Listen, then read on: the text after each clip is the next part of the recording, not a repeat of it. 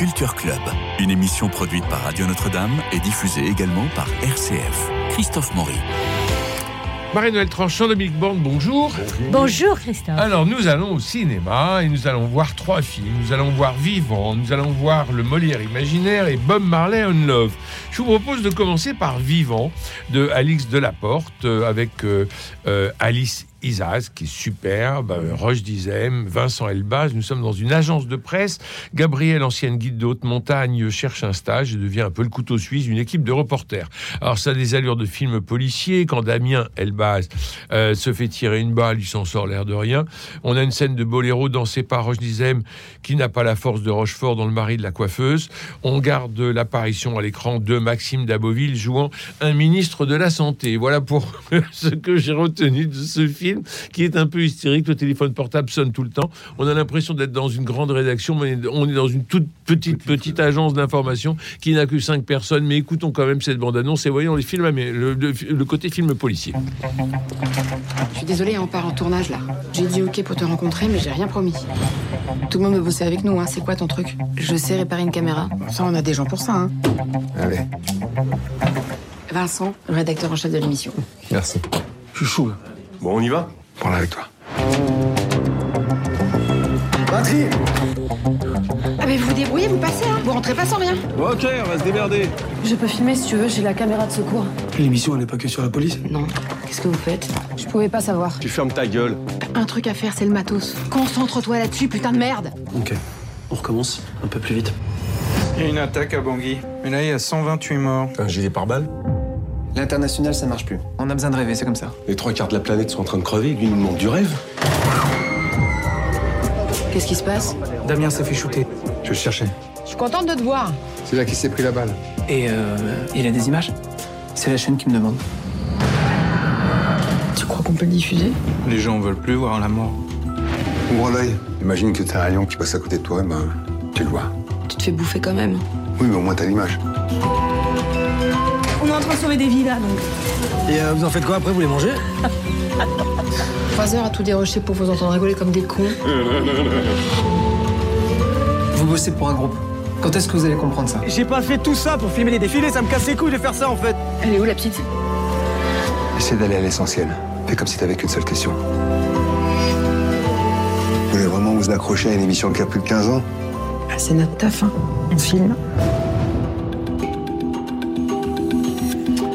Voilà Vivant de Alix Delaporte. Alors Dominique. Alors, alors, alors, ben, c'est une, oui, on est, on a une plong, on est dans une plongée, si on peut employer le, le- le mot cliché, dans une petite salle de rédaction.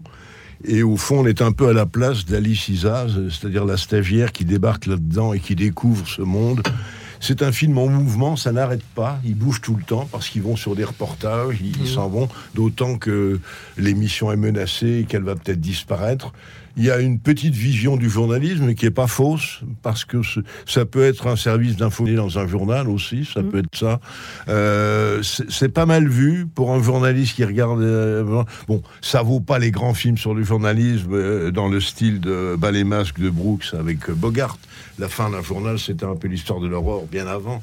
Moi, j'aime beaucoup ce film. C'est un ou le gouffre éphémère. Il y a eu quelques films sur le journalisme qui étaient très justes. Bon, là, c'est, on sent que c'est un film fait avec des petits moyens, avec des acteurs, disons, de, souvent des seconds rôles, des gens qu'on n'a pas tellement l'habitude de voir dans les premiers rôles. Alice Isaz est pas mal dans le rôle de la stagiaire. Roche Dizem. Il y a Roche Dizem, oui, tout de même, qui a- voilà, oui, qui est pas mal, oui, oui. euh, Il y a Vincent Elbaz. qu'on Il y a voit. Vincent Elbaz qu'on Voilà. revoit un peu plus maintenant. C'est un petit film mais assez juste et euh, qui a l'art de... On n'a pas le temps de s'ennuyer. Ça dure 1h25, ça bouge beaucoup. Il y a du mouvement, il y a quelques vérités. Il y a... Sur le journalisme, c'est pas faux. Et alors ça finit sur un reportage. On- Moi j'ai cru que c'était sur Oui, c'est l'incendie de Notre-Dame. Alors ça, on peut pas en parler. Voilà. On peut C'est pas en parler, un- c'est- voilà. Et c'est C'est- pas l'incendie de Non, Notre-Dame. mais Bon. c'est mais c'est la bonne c'est idée du film. drôle, oui, oui, c'est la, la fin est finie comme un gag. Mais non, c'est c'est un petit film sympathique et assez juste sur le monde du journalisme, des reporters en tout cas, Bon. qui sont obligés de partir sur des points chauds. Voilà. Marie-Noël Tranchant. Oui, je l'ai trouvé aussi euh, sympathique ce film parce que, euh, comme le dit Dominique, c'est c'est et ça porte bien son titre, c'est vivant. C'est- Il y a une effervescence, il y a cette animation, cette tension qu'on trouve dans les rédactions, euh, qui est quand même euh, un côté euh, très amusant et stimulant du journalisme. Il faut être prêt à faire des choses, à partir sur des... Et, et ça, c'est très sensible. Plus, ce que j'ai trouvé également sympathique, parce qu'on n'a pas l'impression aujourd'hui euh, que c'est encore comme ça, donc ça m'a fait plaisir, Euh, une, une- une- un chaos de personnalités différentes, et le- dont le rédacteur en chef qui était lui-même euh, grand reporter, euh, qui partait sur les- et qui est maintenant euh, au bureau en train de, de gérer tout ça, et qui dit à un moment qu'il n'a pas le bac. Or, ça, c'est des choses qu'on a connues, Dominique Oui, oui. et moi, des journalistes. Il y avait de toute provenance. Ouais, ouais. Oui, il y en avait de toute provenance. Il n'y avait pas de formatage, euh, on passe par des écoles de journalisme. Non, il y avait aussi bien des diplômés de l'enseignement supérieur que des gens sans le bac, en effet, mais qui avaient la passion du métier et qui ont fait leurs preuves sur le tas.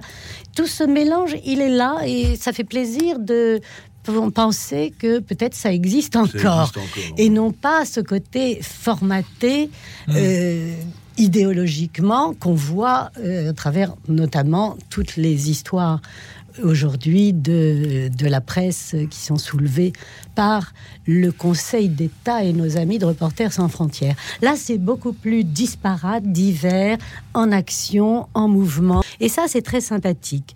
Et hum, ça va vite, on sent la, la pression à la fois euh, du métier, de, de- des patrons aussi, parce que euh, il faut faire de l'audience. On sent qu'il y a cette, euh, cette pression. euh, et Bon. puis qui voudrait attirer un public jeune. Donc il y a des, des questions de métier qui sont soulevées sans didactisme, mais dans le feu de l'action. Bon. Et tous ces gens sont, euh, oui, vivants, ce qui est quand même agréable, vivants, curieux, euh, avec leurs défauts aussi, Oui, oui, qui ne mais sont pas je cachés. comprends très bien euh, l'amour que euh, nous avons tous pour le journalisme, mais euh, là, j'ai trouvé que c'était quand même très, très artificiel. Enfin, Alors oui, c'est un. Moi, je dirais plutôt que c'est un peu idéalisé parce que ça condense. flics, Ça condense des situations et on, Mm. on télescope des sujets. Et tout ça est vu par une stagiaire euh, novice et Mm. passionnée. C'est un peu, je suis d'accord, un peu construit, un peu fabriqué, oui, oui. bien sûr. Mais il y a ce côté. moi, moi, j'étais gêné. en fait, je n'ai vu que les, que les fils. Oui, Euh, je J'ai pas comprends. vu la matière. Je comprends. Alors, je vous propose que nous passions à Molière imaginaire d'Olivier Pi, euh, avec Laurent Lafitte de la Comédie Française, Stancy Martin, euh, Bertrand de Roffignac. Nous sommes, euh, et puis alors, il faut dire aussi avec, oui. Alors, nous sommes le 17 février 1673. C'est le dernier jour de la vie de Molière. Molière veut absolument jouer le malade imaginaire. C'est la quatrième représentation. Le roi n'est toujours pas venu. Il est entouré d'Armande, sa jolie femme, de Michel Baron, son joli giton. Tout se passe comme dans une maison de poupée. On descend les étages en miniature. Il y a beaucoup de clins d'œil biographiques, comme la coquille dans laquelle Madeleine Béjart osa à vos le vicomte euh, le préambule des fâcheux, vous vous en souvenez. Et puis a la scène de séduction entre Baron et le Grand Condé, qui est lourde et inutile. Mais enfin, euh, si euh, le, si ça ne vous dérange pas de voir Molière et Baron se rouler une galoche pendant au moins cinq minutes euh, sur grand écran, eh ben, euh, n'hésitez pas à aller le voir. On écoute quand même la bande-annonce.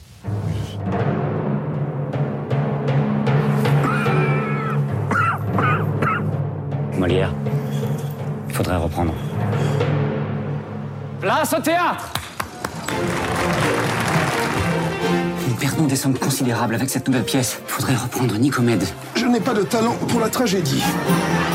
Un bouffon reste un bouffon. Un bouffon peut-être, mais je joue pour le roi. On dit que c'est Corneille qui a écrit le Tartuffe. Il n'aurait pas osé le signer. Tu es sûr de pouvoir continuer? Il faut continuer.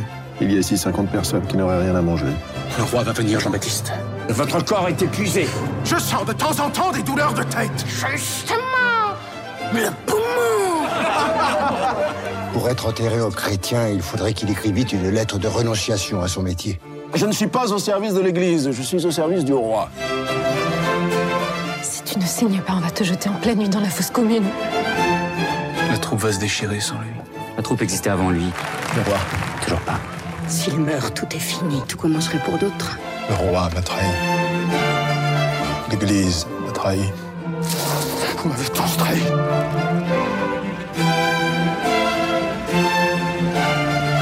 Je vais tâcher de ne pas rater mon entrée. Ni ma sortie.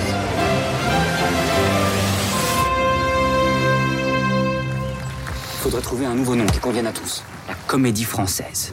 Ça ne marchera jamais. Ils sont rudement bien faits, tous ces jeunes qui sont nus et qui se et qui s'habillent au dernier moment pour mettre leur, euh, leur soutane de, de, de médecin. Voilà, Dominique, vous écoute. Qu'est-ce que vous avez pensé de ce film? Ce que j'en ai pensé, bah, pas beaucoup de bien. Je me suis un peu ennuyé. Ah oui. Et euh, voilà, bah, c'est les deux dernières heures de Molière, juste quand il va mourir. Et, oh, normalement, je crois qu'il meurt sur scène dans le fauteuil. Le fa- et ce fauteuil est au français d'ailleurs. Oui, alors il Hein, n'est le pas mort sur scène. Non. Non, il n'est pas mort sur il est scène. mort dans vraiment. son lit. Il est mort. Mais le fauteuil. où Il a joué Voilà. dans ce fauteuil, Dans ce qui, fauteuil est qui à est la à- Comédie à la Française, Comédie à Française. l'étage, Voilà. juste presque en, en Voilà. face du, du buste de Victor Hugo. Voilà. Et euh, bon, c'est un Molière en coulisses, c'est un Molière revu et corrigé par Olivier Pi. Donc euh, il y a un peu de la vie de Molière, il y a des fragments, là, que, comme Armand de Béjart, comme ses, ses amis, mais il est certain que tout baigne dans une homosexualité latente. On sent que c'est, c'est assez obsessionnel chez Pi et c'est un peu gênant parce que je ne sais pas si Molière était bisexuel, là il le laisse entendre. Alors il y a une histoire Ouais. avec en effet le petit baron. Euh, lorsque Molière, euh, à la fin de sa vie, enfin, découvre ce jeune garçon, ce jeune effet magnifique, qui joue merveilleusement la comédie, qui est lui-même enfant de comédien Mmh. et qui est de passage à Paris dans une troupe un peu amateur de jeunes. Et ils avaient loué le théâtre pour quatre représentations. Et puis Lagrange va voir Molière en disant Va voir, il y a un gars absolument formidable. Il y va. Il tombe sur ce garçon, mais il est fasciné par ce garçon et qui va rester dormir chez lui. Et il va le- le- le- l'habiller de pied en cap, puisqu'il va demander à un tailleur de lui faire entièrement des habits. Et il va y avoir un problème entre ce jeune baron et Armand de Béjart, la femme de, euh, de Molière, qui va gifler le gosse euh, sur scène au cours d'une répétition. Et donc, le gosse va partir à travers la France. Et au bout de six mois, il va revenir. Et cette fois-ci, il va vivre chez Molière. Et c'est lui qui, c'est dit dans le film, jouera le misanthrope à- après la mort de Molière. C'est lui qui reprend le rôle. Et il a 19 ans à ce moment-là.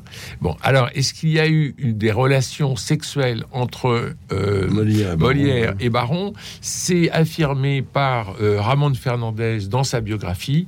Et dans la biographie que j'ai signée chez Gallimard, je peux pas aller contre parce qu'effectivement, il y a un certain nombre d'indices Mmh, et de euh, et, et documents qui, qui laissent penser à ça. Et ce n'est pas un problème. Mmh. Donc, Mais là, ils en font un sujet. Là, ils en font. Alors que ce n'est pas un- ni un problème ni un sujet, Ni un si vous sujet, voulez, oui. pour moi. Non, autrement, il y a- il y, a des scénettes, il y a, y, y une préciosité, ça on retrouve une préciosité dans les décors, dans les costumes, dans les personnages. Il y a quelque chose de trop appuyé et qui finit par ne plus nous passionner. Je crois que c'est Il y a tous ces visages blancs Oui. que l'on Voilà. voit comme ça dans les galeries. Bon, soit. Oui, oui, c'est le petit théâtre de Molière revu par Olivier Pi. Et moi, je dirais que c'est un Molière façon gay. Euh, Oui, on c'est peut ça. apprécier ou ne pas apprécier, mais moi, j'ai pas retrouvé Molière. J'ai beaucoup pensé au Molière de Mnouchkine. Évidemment. le film qui était sorti en 79, mais inspiré de sa, sa pièce, En deux parties. avec, avec, euh, Philippe Caubert, qui composait un Molière euh, Génial. beaucoup plus, voilà, beaucoup Génial. plus sympathique et beau- beaucoup plus près de, de ce qu'on connaît ou de ce qu'on croit connaître de Molière. En Mm, tout cas, là, on retrouve pas le Molière qu'on connaît ou qu'on apprécie. Euh, c'est un peu gênant. Donc, c'est un théâtre, c'est du- c'est du spectacle. Mm, Voilà. C'est une maison de poupée. Et c'est tout, oui. Marie-Noël. Oui, j'ai trouvé le film en effet très fatigant et étouffant parce que on est dans cet univers délibérément complètement clos Ah, euh, entre hein. scène, euh, salle et coulisses et tous les visages se ressemblent, Mhm. sont outrancièrement maquillés, euh, de blanc avec des joues très rouges, très très très clownesque, très forcé. Alors on imagine que le réalisateur veut montrer que la, les comédiens et le public, c'est la même chose, que le spectacle est dans la salle autant que sur la scène. Oui, mais enfin, le procédé est quand même extrêmement fatigant et monotone. Et puis, euh, le chromatisme est très laid. C'est du rouge et du jaune euh, très très cru et du noir, euh, peu des couleurs, ça très très tranché, très euh, les, éclairages sont très moches. On voit que ce sont des fausses bougies. On ne sait pas pourquoi. Il me fait presque des gros plans sur des lustres aux bougies électriques parfaitement immobiles.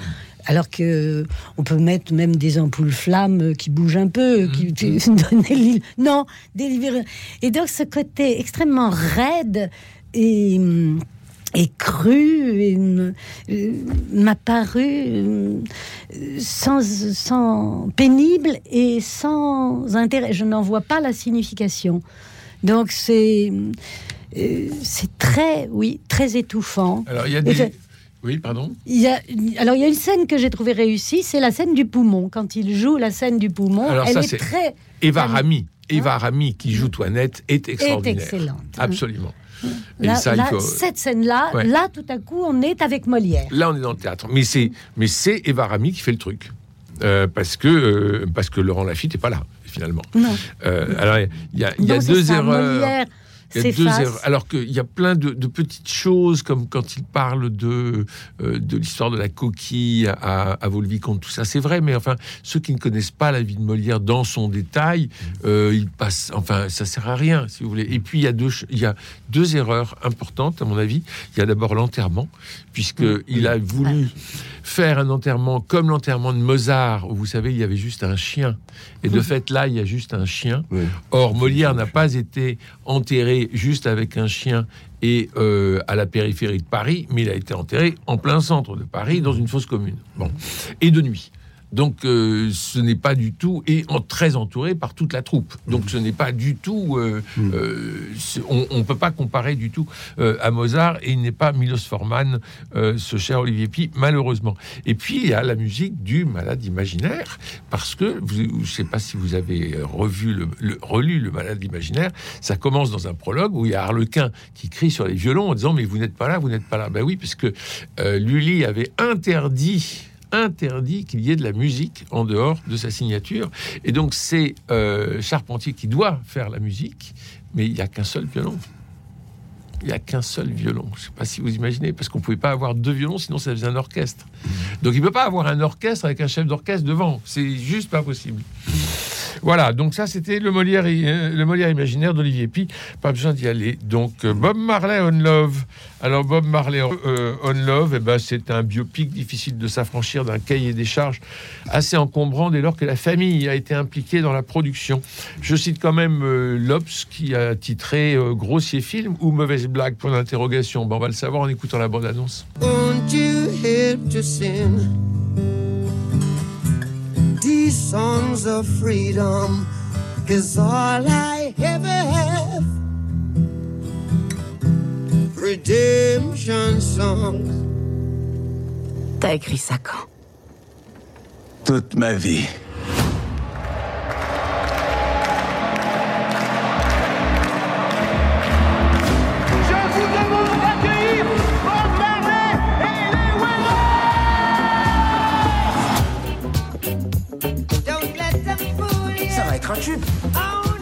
C'est la musique du peuple. Vous êtes vraiment une superstar. Je suis pas une superstar. On peut pas séparer la musique et le message. Vous savez, le reggae, ça unifie le peuple. Tout le monde n'aime pas ce que tu racontes. Pour ta sécurité, il faut que tu arrêtes.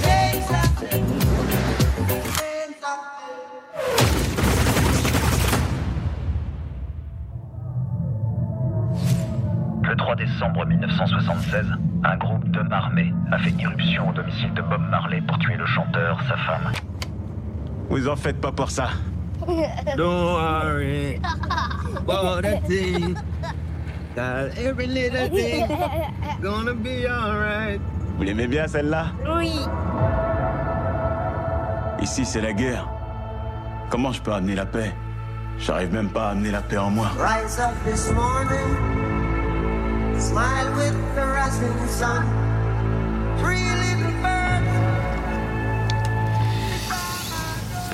Dominique Borne. Oui, ben, euh, c'est un film en deux temps, en fait, sur un musicien, mais quelqu'un aussi qui a un militant, c'est-à-dire qui veut réconcilier les deux parties qui se battent à la Jamaïque à ce moment-là. Et c'est intéressant de voir la complexité de la Voilà. Jamaïque de, ces années-là. voilà. Alors ça, c'est bien rendu. Ça, en revanche, on, on le découvre un Mm. peu, on, on- on plonge dans quelque chose qu'on ne connaît pas, qui est intéressant. Sinon que euh, du début à la fin du film, la musique reggae euh, ba- baigne le film complètement. Et je crois qu'il y a beaucoup de jeunes qui vont écouter ça pour la musique, qui suivront pas tellement les péripéties. Bon, sa vie de famille, on ne sait pas tellement, parce qu'il a une femme dans sa vie, mais on laisse supposer qu'il en a eu beaucoup d'autres, qu'il a eu des enfants naturels. Tout ça passe un- est passé un peu sous silence, on l'ajoute un peu en, en, plus, comme ça. C'est dit, mais c'est pas montré. Donc c'est vrai que c'est une géographie euh, euh, très partiale. Quoi. Bon, le personnage qui joue, en revanche, euh, Bob Marley, est assez crédible. Oui, il lui ressemble beaucoup. Et, euh, et à la fin, comme souvent dans cette histoire vraie, on nous passe des vraies bandes du, du Voilà. vrai Bob Marley. Et quand, et quand il répond à certaines questions, c'est dit, intéressant. Ah dit, vous avez réussi, vous avez de l'argent. Il dit non, je sais pas. Enfin, l'argent n'était pas important pour lui. Ça, on peut le croire. Bon, il y a, il y a un personnage qui est assez sympathique. Et maintenant, si vous n'aimez pas le reggae, n'allez pas voir le film, quoi, surtout pas. Mais euh, moi qui étais un petit peu loin de ça, je me souvenais bien sûr de Bob Marley. Je savais pas qu'il était mort d'ailleurs si bizarrement d'un- cancer D'un orteil. pied, ouais, d'un orteil. Euh, euh, J'ai trouvé le film assez agréable, pas trop lourd pour une agiographie et, et porté par la musique. Bon, ça c'est très important. parce que C'est un film musical de bout en bout. Marie-Noël.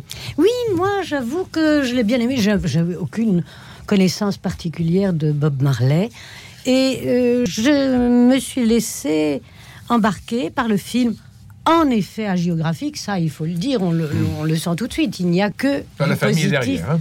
Il n'y a que du positif chez Bob Marley, ce qui est très rare chez un être humain euh, Oui. en général. Mais peut-être n'était-il pas complètement humain, peut-être était-il un descendant des dieux, oui, car, car il y a tout un, tout un aspect euh, religieux, Mystique. mystique.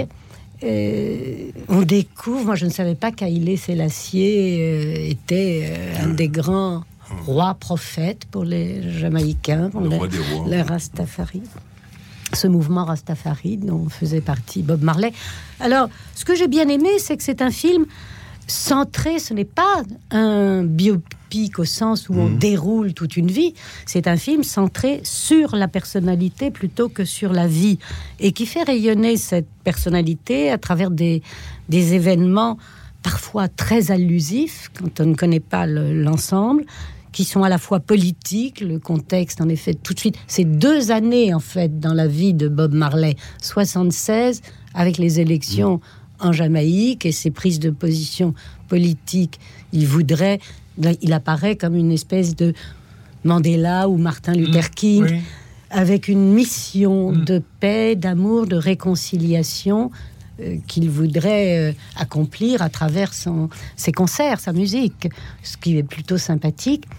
On, il est victime d'une tentative d'attentat et, et donc il s'exile ensuite à Londres et c'est là qu'il euh, mettra au point, qu'il créera son célèbre, oui. ah, qu'il enregistre son célèbre album Exodus, euh, dont le réalisateur dit que c'est un monument du, musical du siècle dernier, du C'est vrai. XXe siècle. C'est- Et donc il y a tout ça. euh, c'est à la fois un portrait politique, humain, artistique, euh, amoureux, religieux. On voit, il y, a, quel- il y a deux bonnes scènes avec sa femme Rita, un peu longue, euh, développée, où on sent bien sa personnalité à elle. Donc c'est c'est des choses, je trouve, assez Vous avez passé un bon moment. intéressantes, oui, euh, vivantes, mais euh, bien entendu, c'est très, voilà, c'était, c'est très uniment positif. On sent bien qu'il doit y avoir des choses derrière un peu plus cachées et complexes. euh, C'est un peu le musée Grévin, quoi. Hmm. Mais, Mais mais effectivement, Lui, le- le- l'interprète est, est excellent, Oui, je, trouve- je oui, Moi, c'est j'ai la beaucoup aimé. Oui, mais et alors moi, ce que j'ai trouvé intéressant, c'est de voir la situation de la Jamaïque. Voilà, c'est- ça, c'était quelque chose d'intéressant. Merci, merci à tous deux, Marie-Noël Tranchant et Dominique Borne. Euh, je rappelle que nous avons vu pour vous aujourd'hui euh, Vivant.